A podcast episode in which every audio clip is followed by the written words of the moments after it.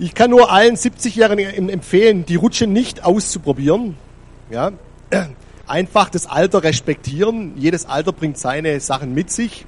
Ich spreche aus Erfahrung.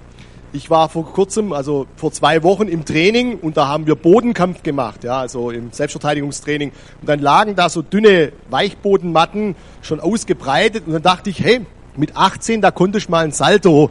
Bestimmt schaffst du es jetzt immer noch mit 42. Und dann ging der Gedanke nicht mehr aus meinem Kopf, ja. Und dann habe ich gedacht, das machst du jetzt mal. Ja, seitdem hink ich jetzt zwei Wochen, ja, weil ich so auf meinem Fuß gelandet bin und irgendeine schwere Prellung mir zugezogen habe. Also, man muss nicht immer alles gemacht haben, man kann es auch den Kindern überlassen und sich aufs Geschichte vorlesen konzentrieren oder sowas. Ja, also ähm, man, gewisse Abschnitte des Lebens haben gewisse Stärken und auch manche Schwächen, das kommt einfach so, ja. Die wir, wir, die wir älter sind, also natürlich gibt's nochmal, die 42 ist jetzt kein Alter für manche andere, aber da kommt die Weisheit, ja, dann mit ins Spiel, bei manchen vielleicht mehr, bei anderen weniger. Äh, aber das einfach zu nutzen, was man hat. Und darüber möchte ich auch heute Morgen so ein bisschen sprechen, über unsere Gedankenwelt, weil das ist so eine der Themen, die mich persönlich am meisten verändert haben und die mich auch am meisten geprägt haben, äh, von dem darauf zu achten, in welche Richtung denke ich denn. Ich glaube, wir alle kennen das. Ja, bei mir war das der Gedanke, hey, du kannst doch bestimmt noch ein Salto. Ja, ich, da kamen schon so manche Zweifel, ja, aber ich habe dem Gedanken nachgegeben und dann habe ich es tatsächlich getan und nachher habe ich gedacht, warum hast du es nur getan? Ja, so hinterher ist man immer schlauer, sagt man ja. Ich denke, viele kennen das auch. Manchmal ist das Glas halb voll, Glas halb leer. Ja, es gibt so Tage, die würde man am liebsten aus dem Kalender streichen. Äh, ich weiß es auch noch so, klar, zur Schulzeit, äh, du wachst schon irgendwie verspätet auf, ja, deine Frisur passt nicht, hast so einen riesen Pickel auf der Stirn, ja, äh, dann kommst raus, willst aufs Fahrrad steigen und zur Schule fahren, dann ist da ein platter Reifen, ja, und du musst laufen, weil der Bus schon weg ist und alles schwierig, ja, du kommst dann verspätet an, musst dich erstmal beim Lehrer entschuldigen, dann verhaust noch die Mathearbeit, kommst heim, dann sagt deine Mama, du musst Straße fegen, ja, und so, und so geht's von einem ins andere, und du denkst abends, die ganze Welt hat sich gegen dich verschworen, ja. Aber eigentlich ist nicht schlimm, der Pickel verschwindet wieder, das Fahrrad kann man reparieren, das ist nicht kaputt, ja, das braucht vielleicht nur einen neuen Mantel oder einen neuen äh, Schlauch, den man da dann reinweist. Äh, die Mathearbeit, da gibt's noch mehr, die kommen wieder. Aber man merkt schon an dem, worauf man sich fixiert und konzentriert, das prägt einen ganz stark. Ja. Also einfach sehe ich die Lösung oder sehe ich irgendwie das Positive oder bin ich frustriert von all dem Müll, der auf mich zukommt. Und eine meiner Lieblingsstellen ist da einfach Römer 12, Vers 2. Da heißt es, richtet euch nicht länger nach den Maßstäben dieser Welt, sondern lernt zu ein, auf eine neue Art und Weise zu denken, damit ihr verändert werdet und damit ihr beurteilen könnt, ob etwas Gottes Wille ist, ob es gut ist, ob Gott Freude daran hat und ob es vollkommen ist. Eine andere Übersetzung sagt auch nochmal, und stellt euch nicht dieser Welt gleich, sondern ändert euch durch Erneuerung eures Sinnes, damit ihr prüfen könnt, was Gottes Wille ist, nämlich das Gute und Wohlgefällige und Vollkommene. Ich glaube, das ist ganz, ganz arg wichtig, dass wir, die wir Jesus nachfolgen, lernen, unser Denken zu verändern. Ich bin zwar gläubig aufgewachsen, meine Eltern waren schon immer irgendwo äh, in der Kirche verankert, äh, dann süddeutsche Gemeinschaft, dann kamen wir in eine freie Gemeinde und es ging immer so weiter. Und ich weiß, immer hat Gott eine Rolle in unserer Familie gespielt. Weiß noch, wie heute, mein Papa kam an mein Bettchen und hat mir die Geschichte von Jesus nochmal erzählt und das war herzzerreißend, ja, wenn dein Papa dir so eine Geschichte erzählt, da würdest du zu allem Ja sagen. Ja, aber ich habe schon immer gewusst, Gott gibt es und er ist irgendwie da. Und trotzdem habe ich gemerkt, viele Sachen in meinem Leben haben mich geprägt, und nicht nach dem Willen Gottes, sondern in, einfach nach dem Denken dieser Welt, sei es Medien, Fernsehen, Schule, Kindergarten, Freunde, ja, all diese Sachen. Und das erlebe ich jetzt auch wieder bei meinen Kindern. Da kommt dann mein Sohnemann aus dem Kindergarten zu Hause und er sagt dann so ein Wort mit F, das man bei uns zu Hause nicht sagt. Ja, und ich, dann sagt er, Papa, was heißt das eigentlich? Gell? Der merkt nur, dass die Leute schlimm drauf reagieren. Ja. Oder kommt mit so anderen Schimpfworten, wo er eben irgendwie dann von sich gibt. Und ich denke so, woher hat er das jetzt wieder? Ja, so, also, und du merkst, je älter die werden in den Schulklassen, umso mehr übernehmen die das Verhalten. Dann sage ich so, dann streiten meine zwei Jungs Und dann sage ich so, guck mal, warum streitet ihr eigentlich? Es wäre doch viel schöner, wenn ihr miteinander spielen würdet und den anderen höher achtet und aufeinander aufpasst. Ja? Und sagt, guck mal, nimm du lieber das letzte Stück Pizza, ich verzichte heute. Äh, das wäre doch mal toll, oder? Äh, nein, nein, das geht nicht. Ja, so. Und man merkt schon, das sind viele Prägungen, die einfach nicht so äh, passen zu dem, was eigentlich das Wort Gottes sagt. Und ich glaube, da geht es ganz stark darum, dass wir anfangen, eben unser Denken ganz bewusst zu verändern. Weil es ist wie wenn du jahrelang eben äh, zu einer Schule gegangen bist, die aber dir Lügen erzählt hat. Und ich glaube auch, wenn Jesus Christus, und ich glaube da hundertprozentig dran, am Kreuz gestorben ist und er den Sieg errungen hat und der Teufel zu 100% verloren hat, Jesus sagt, mir ist alle Macht gegeben im Himmel und auf Erden. Alle. Dann bleibt nicht viel übrig, wenn einem alles gehört. Ja? Das habe ich schnell gelernt. Wenn dem, wenn, wenn dem einen Geschwisterpaar alles Spielzeug gehört und dem anderen nichts, dann ist alles sein. Und der ist darauf angewiesen, dass er ihm vielleicht was abgibt. Ja, und Jesus sagt, ich habe alle Gewalt im Himmel und auf Erden. Dann kann der Teufel nur noch bei uns wirken oder Dinge tun, natürlich weil wir in einer gefallenen Schöpfung leben, aber auch ganz stark durch Lügen und durch Halbwahrheiten, durch Sachen, die einfach äh, unser Denken irgendwo eindringen und uns falsche Werte vermitteln. Im Korintherbrief gibt es, 2. Korinther 10 ist es, glaube ich, da heißt, ähm, dass wir die Gedankengebäude und Festungen in unserem Denken niederreißen, äh, die sich über die Erkenntnis Gottes erheben. Ich habe mich immer gefragt, was bedeutet das? Klar, wir haben so Festungen in unseren Gedanken. Ich manchmal, die Psychologen sagen auch so roter Knopf dazu, da sagt einer was, deine Schwiegermama oder deine Frau oder dein Mann oder sowas und der sagt nur den einen Satz und du tickst aus. Ja, so, äh, da sind irgendwelche Prägungen, Gewohnheiten in unserem Denken, äh, die uns automatisch irgendwie handeln lassen. Das sind wie Festungen, das hat sich festgefahren. Ja. Gewohnheiten sind erstmal nichts Schlechtes, ist ja eigentlich was Gutes. Unser Gehirn wird entlastet. Wenn ich immer noch so Auto fahren würde wie an meinem ersten Autofahrtag, das wäre schwierig, ja. Da war ich total überfordert. Aber jetzt ist es Gewohnheit. Ich fahre einfach und es geht automatisch. Ja. So ist ja auch was Gutes drin. Aber es gibt auch viele negative Gewohnheiten. Ja. Er sagt, es gibt so Festungen in unserem Denken, die sich über die Erkenntnis Gottes erhebt. Und das bedeutet eigentlich das, dass wir durch das, dass wir eine Lüge glauben, diese Wahrheiten Gottes zunichte machen.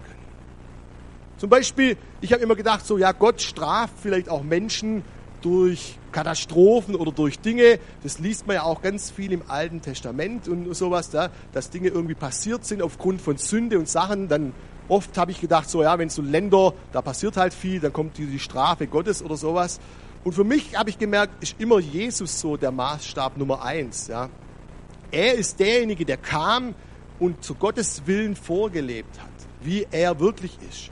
Und dann kam ich zu dieser Stelle, wo er eben in Samarien in so ein Dorf rein will und äh, die Jünger sagen, hey, die lassen dich nicht rein, wir beten Feuer vom Himmel, dass die alle verbrannt werden. Und dann sagt Jesus ihnen, hey, seid ihr verrückt? Wessen Geistes seid ihr? Da merke ich so, der Herzschlag Gottes ist gar nicht so. Und trotzdem, wir Menschen machen Dinge, behandeln die Umwelt irgendwie auf eine Art und Weise. Wir leben in einer gefallenen Schöpfung. Ähm, das Ganze bringt ja auch irgendwo Katastrophen mit sich. Wir haben Verantwortung. Tue ich jemand Böses an oder eben auch nicht? Ja. Ähm, ich habe gemerkt, so manchmal denke ich, der Müll kommt von Gott, nur weil Gott so gut da drin ist, aus Müll was Gutes zu machen. Ja, auch in meinem Leben. aber Gott sagt von sich, er ist gut. Er ist durch und durch gut. Alle guten Gaben kommen von ihm. Ja. Und der Teufel ist gekommen, um zu stehlen, zu morden und zu rauben. Ja. Da ist eine klare Auftragsteilung. Und das vergessen wir manchmal auch Lang habe ich nicht geglaubt, so, ich habe gedacht, ja, Jesus und die Apostel und die Leute haben geheilt, aber das ist heutzutage nicht mehr für uns so möglich, bis ich es auch selber erlebt habe, dass Gott heilt durch andere Menschen, durch mich. Einfach, wenn man ganz normal im Gehorsam für Leute betet, dass dann Dinge passieren. Und dieser Glaube, wenn ich glaube, das kann nicht sein und ich beschäftige mich schon gar nicht damit, das kann sich über diese Erkenntnis Gottes erheben und ich kann Bereiche in meinem Leben, die ich eigentlich erleben könnte, gar nicht erleben. Ja? Wenn ich glaube, Gott ist dieser Vater mit dem Knüppel hinter den Wolken, der nur darauf wartet, bis ich was falsch mache und wenn ich was falsch mache, dann haut er runter und dann geht es mir schlecht, dann werde ich mich ihm nicht nahen. Das ist ganz logisch. Ja? Und das hängt ganz stark mit unserem Denken zu tun. Eine ganz tolle Geschichte in Bezug auf Denken. Der Hans-Peter Reuer mal, glaube ich, in seinem Buch geschrieben, da fuhr er als Pastor in, einem, in einer Bahn oder in einem Bus war es und er war unterwegs und ein Mann saß da und seine Kinder haben gespielt und haben an den Zeitungen gezupft von den Leuten und haben sich benommen unter aller Sau. Ja, ich habe auch zwei Jungs, ich weiß, wie das aussehen kann. Ja, manchmal, wenn die nicht zu halten sind, dann äh, sind die einfach nicht zu halten. Ja, da kannst du äh, sagen, was du willst, kannst äh, Klötzverbot, äh, alles androhen. Heutzutage ist ja schlimm, wenn man die rausschickt. Ja, Hausarrest ist gut, weil da können sie drin bleiben, die wollen ja drin bleiben, aber wenn man sie rausschickt, dann ist es schlimm, eine schlimme Strafe, ja, in die Natur. Ja, ich habe schon gemerkt, das ist anders heutzutage. Auf jeden Fall hat er gedacht, so er als Pastor sitzt hier drin und keiner sagt was, er muss jetzt mal was sagen. Auch vorbildlich, ja, als Pastor muss man das ja machen. Und dann ist er aufgestanden und geht zu dem Mann hin und sagt, Entschuldigung, sind das Ihre Kinder? Und da ist ja schon alles klar, was er damit meint. Ja. So nach dem Motto, guck jetzt endlich mal nach deinen Kindern. Und der Mann ganz verstört schaut auf und guckt so seine Kinder und die hüpfen da auf den Bänken rum und an diesen Stangen da, die so äh, in dem äh, Bus da drin sind. Und dann sagt er, ah ja, ja, stimmt, das sind meine Kinder, ja. Und dann sagt er, ja, können Sie nicht mal schauen, wie die sich benehmen, die stören alle anderen Fahrgäste. Er, ah ja, Entschuldigung, wissen Sie, wir kommen gerade aus dem Krankenhaus. Meine Frau, ihre Mutter, die Mutter der Kinder ist im Moment gestorben und wir wissen gerade überhaupt nicht, wie unser Leben weitergeht. Und auf einmal von dieser Einstellung zu, ich habe Recht und ich bin jemand und ich sage jetzt mal, was Sache ist, hin zu dem totalen Verständnis, äh, sogar sagen, was bin ich denn für ein Vollpunkt, Punkt, Punkt, dass ich überhaupt so gedacht habe. Warum? Weil man auf einmal die Wahrheit gesehen hat.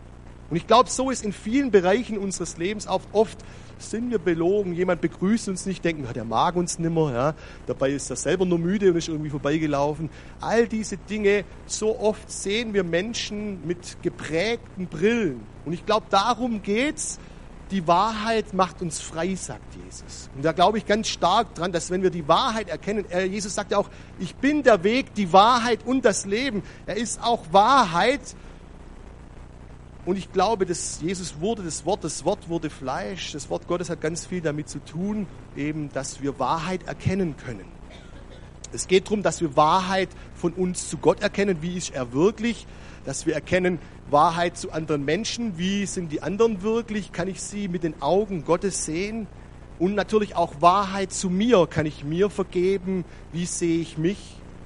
Ich persönlich habe da lange mit gekämpft. Ich war kein guter Schüler, nicht weil ich es nicht konnte, sondern weil ich es nicht wollte. Ich war lieber auf dem Basketballplatz. Ich habe dann zweimal wiederholt und Skateboard fahren. Ja, äh, das war einfach so mein Ding. Ich wollte immer Sport machen. Äh, und ich bin einfach nicht so wirklich hin. Und dann haben meine Lehrer gesagt, Marc, du bist nichts, du kannst nichts. Meine Oma hat gesagt, ah, aus dir wird nie was. Ja. Äh, und so ging das weiter und es hat mein Leben geprägt. Ja. Das war wie so eine negative Prägung. Und dann später war ich stellvertretender Geschäftsleiter bei Real und dann sitzt du bei denen zusammen am Tisch und wer hängt die Krawatte in die Suppe? Natürlich ich. Ja. Warum? Weil ich von mir schlecht gedacht habe. Weil ich dachte, ich bin nicht würdig, mit denen hier zu sitzen. Die sind alle so viel größer und toller. Äh, und dann passiert es dir gerade. Und das bestätigt dann wieder dein Bild von dir. Und dann bestätigt es die Meinung von den anderen, die du vielleicht mal gehört hast und denkst, ja, tatsächlich, das ist Wahrheit. Aber die Bibel sagt was ganz anderes, dass wir wunderbar gemacht sind, dass wir mehr sind als Überwinder, dass wir einzigartig sind, dass Gott schon im Mutterleib an uns gedacht hat und er sich ausgedacht hat, wie jeder Einzelne aussehen wird und welche Bestimmung und Berufung er in uns hineingelegt hat. Ich habe immer gedacht, das Kreuz, das zeigt so sehr, wie sehr wir sündig sind und wie sehr wir Vergebung brauchen. Und einerseits tut es auch, andererseits aber legt es auch ganz stark den Wert fest, den wir letztendlich in Gottes Augen ausmachen. Ja? Weil immer das, was wir für einen Preis, für eine Sache bezahlen, das bestimmt auch den Wert. Ja? Warum kostet ein iPhone 1000 Euro? Das ist es nicht wert eigentlich. Die Bauteile sind viel günstiger. Aber Menschen ist es es wert, das neue iPhone für den Preis zu haben, und dann macht man das. Und wir im Schwabenländer, wir kennen uns da ja am allerbesten aus. Ja. Wir kaufen nichts, wenn es nicht auch irgendwo ein guter, guter Deal ist, ja, wenn es nicht ein gutes Angebot ist. Und genauso für Gott. Er glaubt an jeden einzelnen von uns, dass er seinen Sohn gegeben hat. Ja. Und das ist die Wahrheit über uns. Das finde ich faszinierend, ja, weil so oft haben wir negative Gedanken. Psychologen haben sogar gesagt, dass 82 Prozent der Gedanken am Tag negativ sind das hast du wieder nicht hingekriegt, das hast du nicht geschafft, oh Mann, bin ich schlecht, Das hätte ich können auch besser machen. Oh, ich bin kein guter Vater. Oh Mann, ich bin kein guter Ehemann. Ich hätte so eine Blume mitbringen. Ja, egal was es ist, ja. Negativ. Aber Gott denkt positiv. Er ist für uns. Er glaubt an uns. Und wenn wir diese Wahrheit erkennen, die wird uns frei machen von all dem Druck, von all der Scham, von all diesen Dingen, die uns versuchen runterzuziehen in unserem Leben.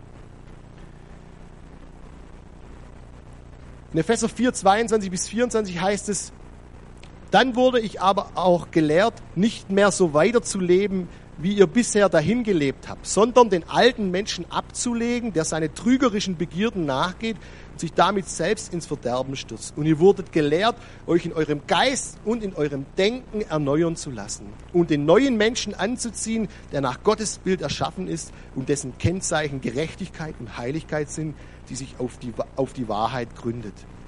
Finde ich wieder sehr, sehr passend, ja, diesen alten Menschen abzulegen. Ja bin immer so über diese Bibelstelle, Gott macht alles neu und ähm, ja, einfach, wir sind eine neue Schöpfung und so. Ich glaube, ja, es passiert auf jeden Fall was, wenn wir uns für Gott entscheiden. Ja? Aber, also, mein Geist hundertprozentig neu. Wir merken das auch, als Adam und Eva gesündigt haben im Paradies, Gott hat gesagt, ihr werdet sterben, aber sie sind ja nicht tot umgefallen. Hat Gott jetzt gelogen? Nein, was ist gestorben? Diese Verbindung von Gott und Mensch, letztendlich der Geist, der in ihnen gelebt hat, dieses Bindeglied zwischen Gott und ihnen. Ja? Und jetzt kommt es wieder bei der Wiedergeburt zum Leben. Ja? Da ist ein neuer Geist in uns, ob wir das sehen oder nicht. Manchmal sieht man das dann auch äußerlich, weil die Menschen so verändert werden. Ja? Auf einmal andere Haarschnitt, irgendwas. Aber bei mir war es so, als ich mich für Jesus entschieden habe, war es nicht so, bomb, auf einmal alle Pickel weg, schöne Frisur, äh, tolle Klamotten an. Na, ich war immer noch äußerlich eigentlich dasselbe, und ich hatte oft noch dieselben Gedanken. Ich weiß noch, als Teenager, ich wollte immer in der NBA Basketball spielen, dann wollte ich mal Rapstar werden, dann wollte ich irgendwas, immer so Sachen machen, äh, wo ich gemerkt habe, so, jetzt denke ich so, Mann, was für ein Hirni, ja. Äh, hätte ich den, den, den richtigen Sachen nachgejagt, ja. Ist aber auch nicht schlimm, das gehört ja dazu, wir lernen und wir entwickeln uns weiter, ja.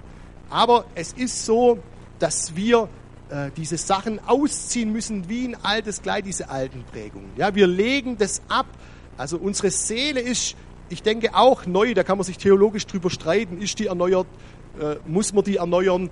Ich glaube schon, mein Empfinden ist, wenn Gott was neu macht, dann ist alles neu, Körper, Seele, Geist, ja, so in dem Sinn, für alles ist Heilung da, aber trotzdem ist es ein Prozess der Heiligung, wo wir eben dieses neue Gewand anziehen müssen. Und das passiert durch Veränderung von unserem Denken. Das heißt, manchmal ist es vielleicht wichtiger, über sein Denken nachzudenken, wie tatsächlich zu einer Seelsorgestunde zu gehen. Die Seelsorgestunde kann dir vielleicht helfen beim Nachdenken, ja.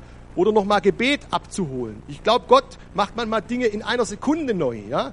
Und trotzdem passiert generell Veränderung in unserem Leben durch neues Denken, durch das, dass wir gemerkt haben, wir haben einer Lüge geglaubt und jetzt erkenne ich die Wahrheit und jetzt ändere ich mein Leben. Genauso war es bei mir als Teenager. Für mich war es kein Problem, als ich nicht geglaubt habe.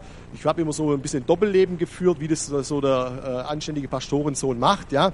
Also äh, einfach so, man sieht es so bei den Eltern und dann hat man in der Schule so sein Leben gelebt und dann äh, wieder zu Hause gewusst, wie man sich verhalten muss. Ja? Äh, man muss eben seinen eigenen Glauben finden. Es bringt nichts, wenn man den Glauben der Eltern lebt. Ja? Und das war bei mir einfach auch so ein Prozess. Und als ich dann wirklich mein Leben Jesus gegeben habe, so mit 15, 16, da habe ich gemerkt, okay, ich will jetzt nicht mehr lügen. Ja? Ich will das einfach nicht mehr. Und trotzdem war das was, was ich mir angewohnt hatte in der Schule oder irgendwo. Ja, hast Hausaufgaben gemacht, ah, hat der Hund gefressen oder sowas. Ja, egal was es war. Ja, du hast dir halt irgendwas einfallen lassen. Und jetzt auf einmal wollte ich zur Wahrheit stehen. Da sage ich, ja, ich hatte einfach keine Lust. Ich war gestern Basketball spielen. Klingt schlecht gegenüber dem Lehrer. Ja, und trotzdem ist es was, wo wir anfangen eben umzudenken. Okay, Vorher habe ich mitgelacht und schlecht geredet über den, der nicht da war. Jetzt möchte ich das gar nicht mehr. Hm. Zum Glück, die Erkenntnis ist ja immer so der erste Schritt zur Besserung, ja? dass man das erkennt und merkt, die Wahrheit irgendwo realisiert und dann versucht zu verändern, in so einen Veränderungsprozess zu kommen. Ich glaube, das ist ganz, ganz arg wichtig. Und dann heißt es hier, hey, zieh den neuen Menschen an. Und ich glaube, dass jeder, der sich anzieht, der weiß, ja, äh, das ist einfach so ein Prozess. Man muss verschiedene Lagen anziehen. Man muss irgendwie das Alte abstreifen. Es bringt nichts, wenn du neue Kleider über Altes drüber ziehst. Das funktioniert nicht. Ja, man muss einfach sich neu ausrichten. Und das passiert durch neues Denken. Und ihr Lieben, deswegen bin ich auch so ein überzeugt vom Wort Gottes und von dem, dass wir auf das Wort Gottes vertrauen müssen und auch selber uns damit beschäftigen. Es bringt nichts, wenn wir viel Predigen hören. Nicht bringt nichts, aber es bringt viel mehr, wenn wir es selber lesen und selber davon überzeugt werden. Lieben, ich arbeite so oft mit Menschen, die wirklich am Abgrund stehen. Und wenn ich denen sagen würde, du musst aber aufhören mit Rauchen, das macht dann jetzt jemand, der sich für Jesus entschieden hat, nicht, ja, da wären die sofort wieder weg.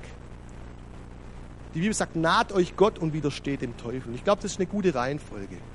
Ich versuche einfach die Leute mit Jesus in Kontakt zu bringen. Und wenn sie den erleben, dann kommen sie auf einmal zu mir selber und sagen, du Marc, ich glaube, Rauchen passt gar nicht mehr zu mir. Meinst du, ich kann das aufhören? Sag ich, klar kannst du das aufhören. Komm, wir beten zusammen.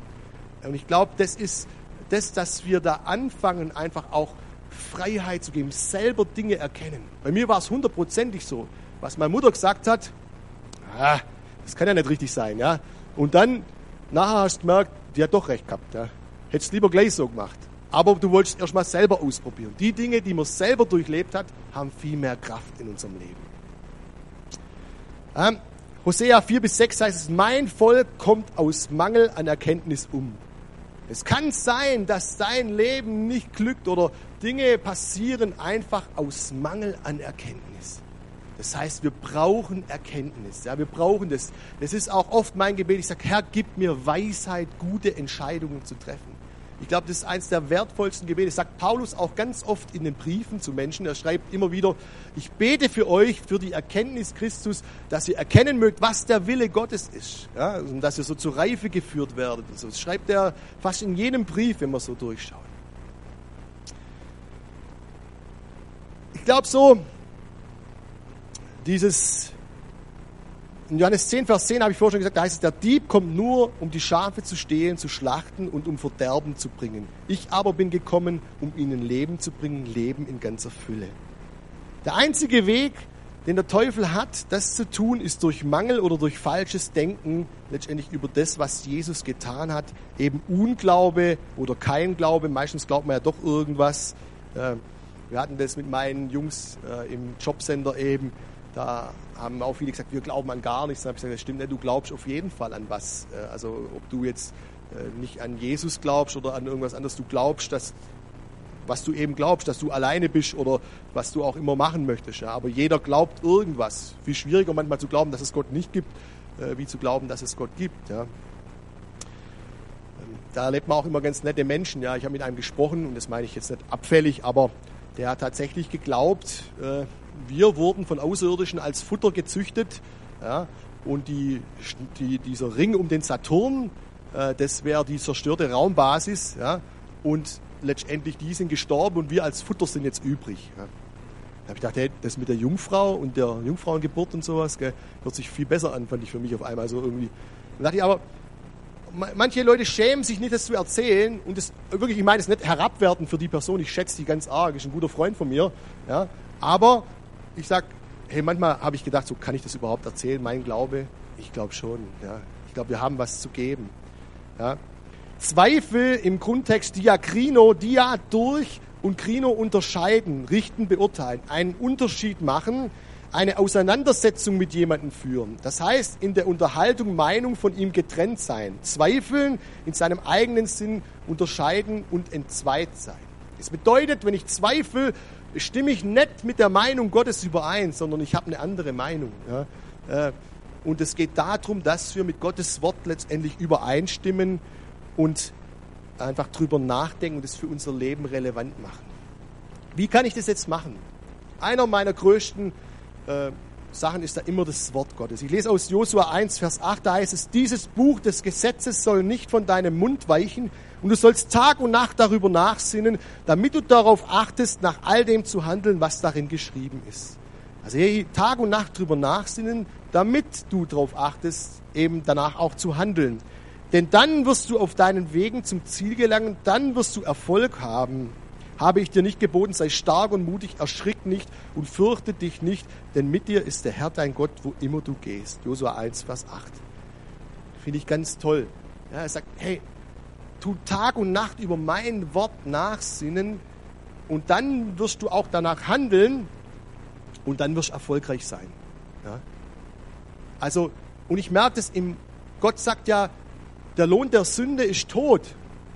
Ja, wenn wir jetzt sündigen oder verfehlen, fallen wir ja nicht gleich tot um. Aber unser Leben nimmt einen Kurs in Richtung Tod in diesen Bereichen. Wenn ich liebäugle mit meiner Sekretärin, dann muss ich erstmal gar nicht sündigen oder sowas, sondern die sagt einfach nette Worte und ich finde die dann toll oder sowas. Ich habe keine Sekretärin, keine Sorge. Ja.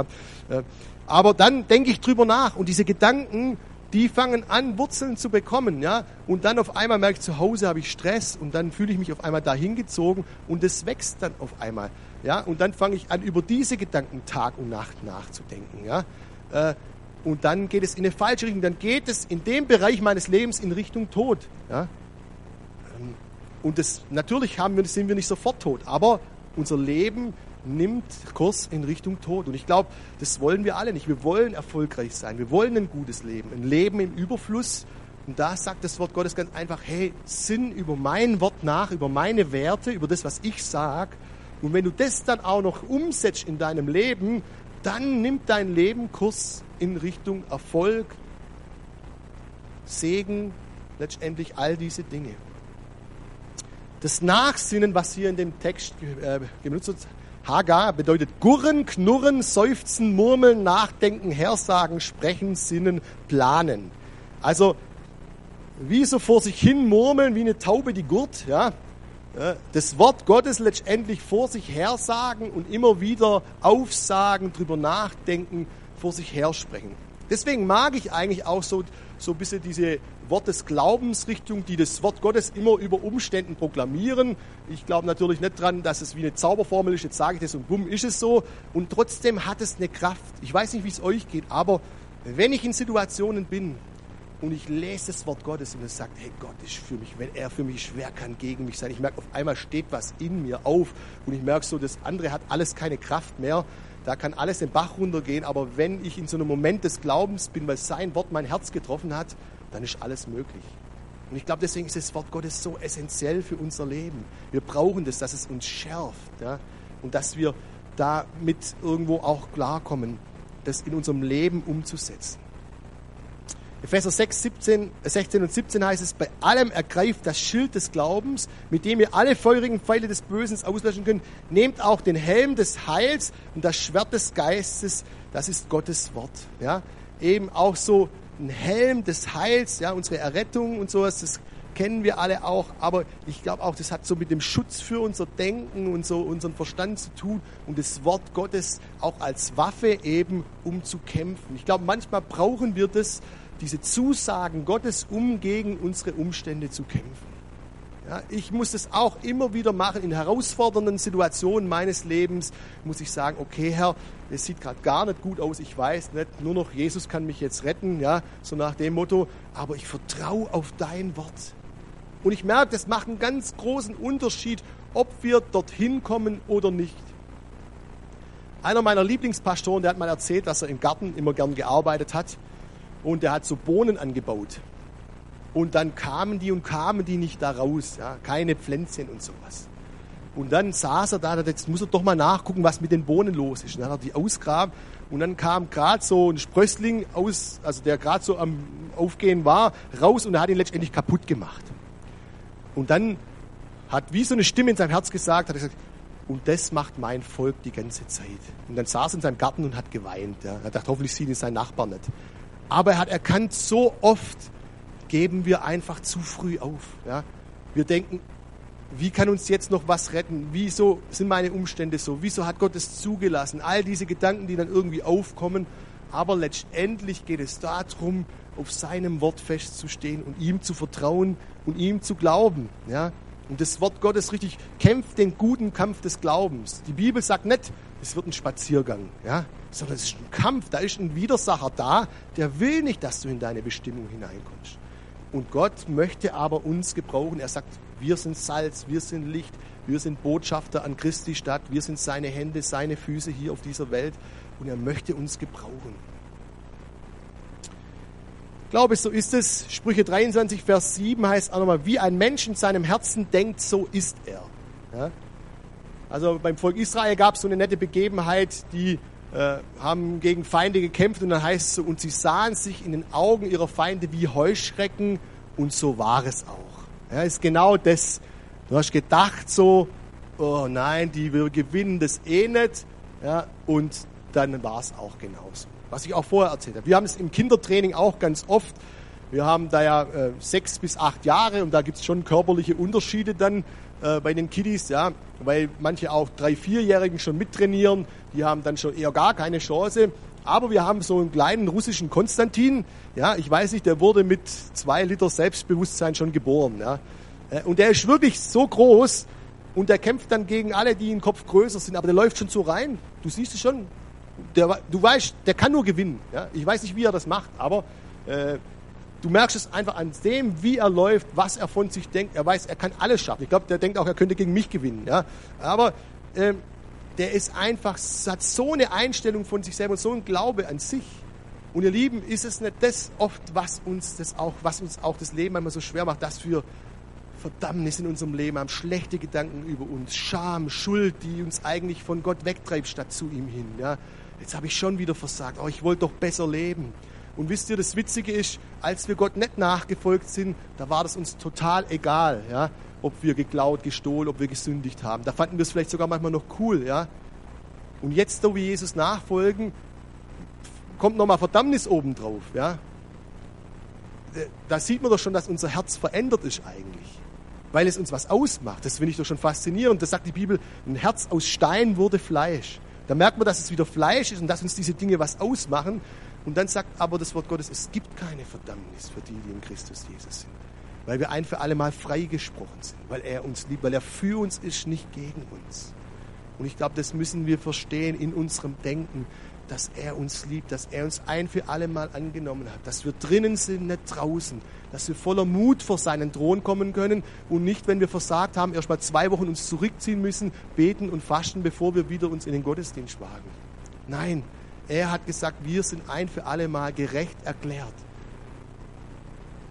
Ein Freund von mir hat immer gesagt, wenn du einen tollen Sportwagen hast und einen Vogelkack da drauf, ja, dann wirfst du auch nicht den tollen Sportwagen weg. Was machst du? du putschst es halt weg, oder? Und genau so ist es bei einem Leben als Christ, als Nachfolger Jesu. Du hast ein neues Leben bekommen. Wenn jetzt was passiert, dann werf nicht dein ganzes Leben weg, werf nicht dein ganzes Nachfolgen Jesus weg, sondern putz einfach das Ding weg. Ja? Reinige es wieder, bring es vor Gott und er spricht dich gerne frei. Deswegen kam er ja. ja?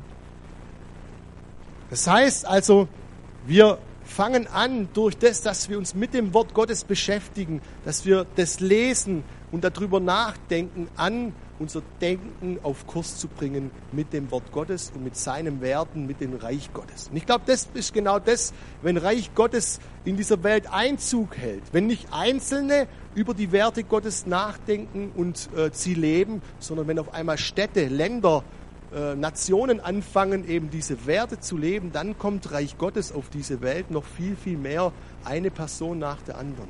Das finde ich so in dieser jüdischen Kultur so faszinierend, weil da so viele Dinge drin sind, einfach, die Gott verehren oder die einfach in der Kultur verankert sind, einfach Gott groß zu machen. Ja, bei uns äh, ist es schon komisch, wenn man am Essen betet oder sowas. Ja. Aber wenn dann auf einmal das Stadtgespräch über Gott ist, das finde ich faszinierend. Ja. Das ist, wenn dann wirklich Dinge umgesetzt werden.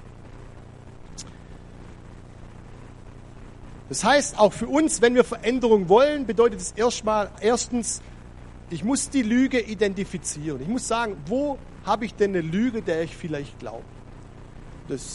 Man muss auch nicht immer Wurzelsucher sein. Also ich muss nicht äh, tagelang beten und sagen, Herr, zeig mir alles, was falsch ist. Ich vertraue darauf, dass der Heilige Geist, wenn ich von ganzem Herzen ihm nachfolgen will, auch zu meinem Herzen redet. Äh, das, wo ich eben auch verändern muss oder soll.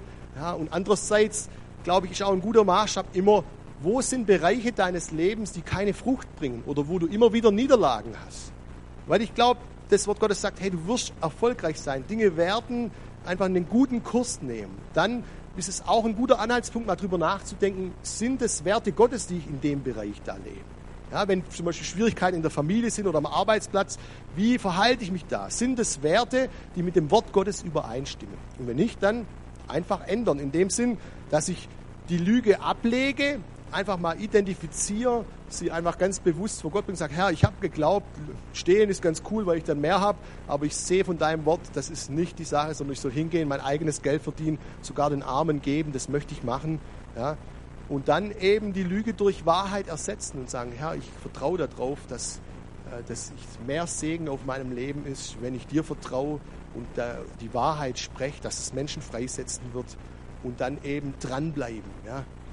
Es ist immer schön, wenn Gedankenerneuerung sofort passieren würde, Klick und es ist anders, ja. Aber meistens sind es Prozesse in unserem Leben. Ich habe beides erlebt bei mir. Ich habe erlebt, wie von jetzt auf nachher einfach Dinge verändert wurden, weil Gottes Gegenwart kam.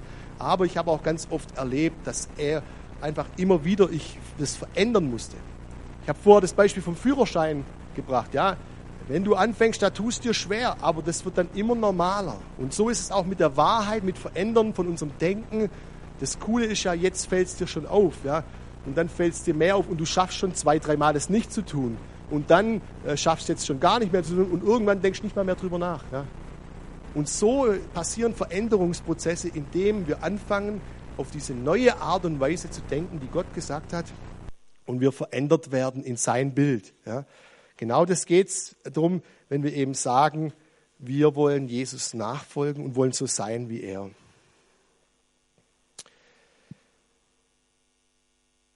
Ich möchte euch einfach herausfordern, einfach mal so selber zu checken und drüber nachzudenken, hey, wo glaube ich vielleicht Dingen schon lang, die vielleicht gar nicht mit dem Wort Gottes übereinstimmen? Wo ist vielleicht Verdammnis in meinem Leben, Scham, wenn er mich doch ein für alle Mal angenommen hat? Wo merke ich, vielleicht sind Bereiche, die keine Frucht bringen, wo ich gerne ändern möchte und wo ich merke, ich muss mich vielleicht ganz neu auf das Wort Gottes stellen. Vielleicht bist du auch heute Morgen auch da und du merkst so, eigentlich Bibel lesen, das hat dir vielleicht gar nichts mehr so groß gesagt oder du hast einfach nur so als Pflicht gemacht und du würdest dir eigentlich wünschen, so ein neues Feuer dafür zu haben, einfach sein Wort zu lesen und äh, einfach daraus auch Dinge zu erkennen. Ich habe das in meinem Leben auch immer wieder gemerkt. Ich hatte so Zeiten, da habe ich es einfach gemacht, weil ich gedacht habe, das macht halt ein guter Christ. Ja. Aber ich habe gewusst, irgendwie, da gibt es Leidenschaft, da gibt es mehr, da gibt es ein Feuer, das in meinem Herzen brennt. Und immer wenn das war, dann habe ich zu Gott gebetet und gesagt, Herr, Heiliger Geist, rede du zu mir. Ich möchte nicht, dass das irgendwie Pflicht ist oder irgendwas, sondern ich möchte, dass das ist, was ich nimmer lassen kann. Ja? Dass, ich, dass das zu mir redet auch. Und dann merkst du auf einmal, wie der Heilige Geist anfängt, zu dir zu reden, Dinge zu erklären, du Sachen verstehst. Ähm, und das wird dich tatsächlich verändern, weil du sie selber erkannt hast. Ich möchte gern noch mit uns beten. Jesus, wir danken dir für dein Wort und dass dein Wort frei macht, Jesus. Herr, und das bete ich auch jetzt für uns alle, auch für mich, Herr.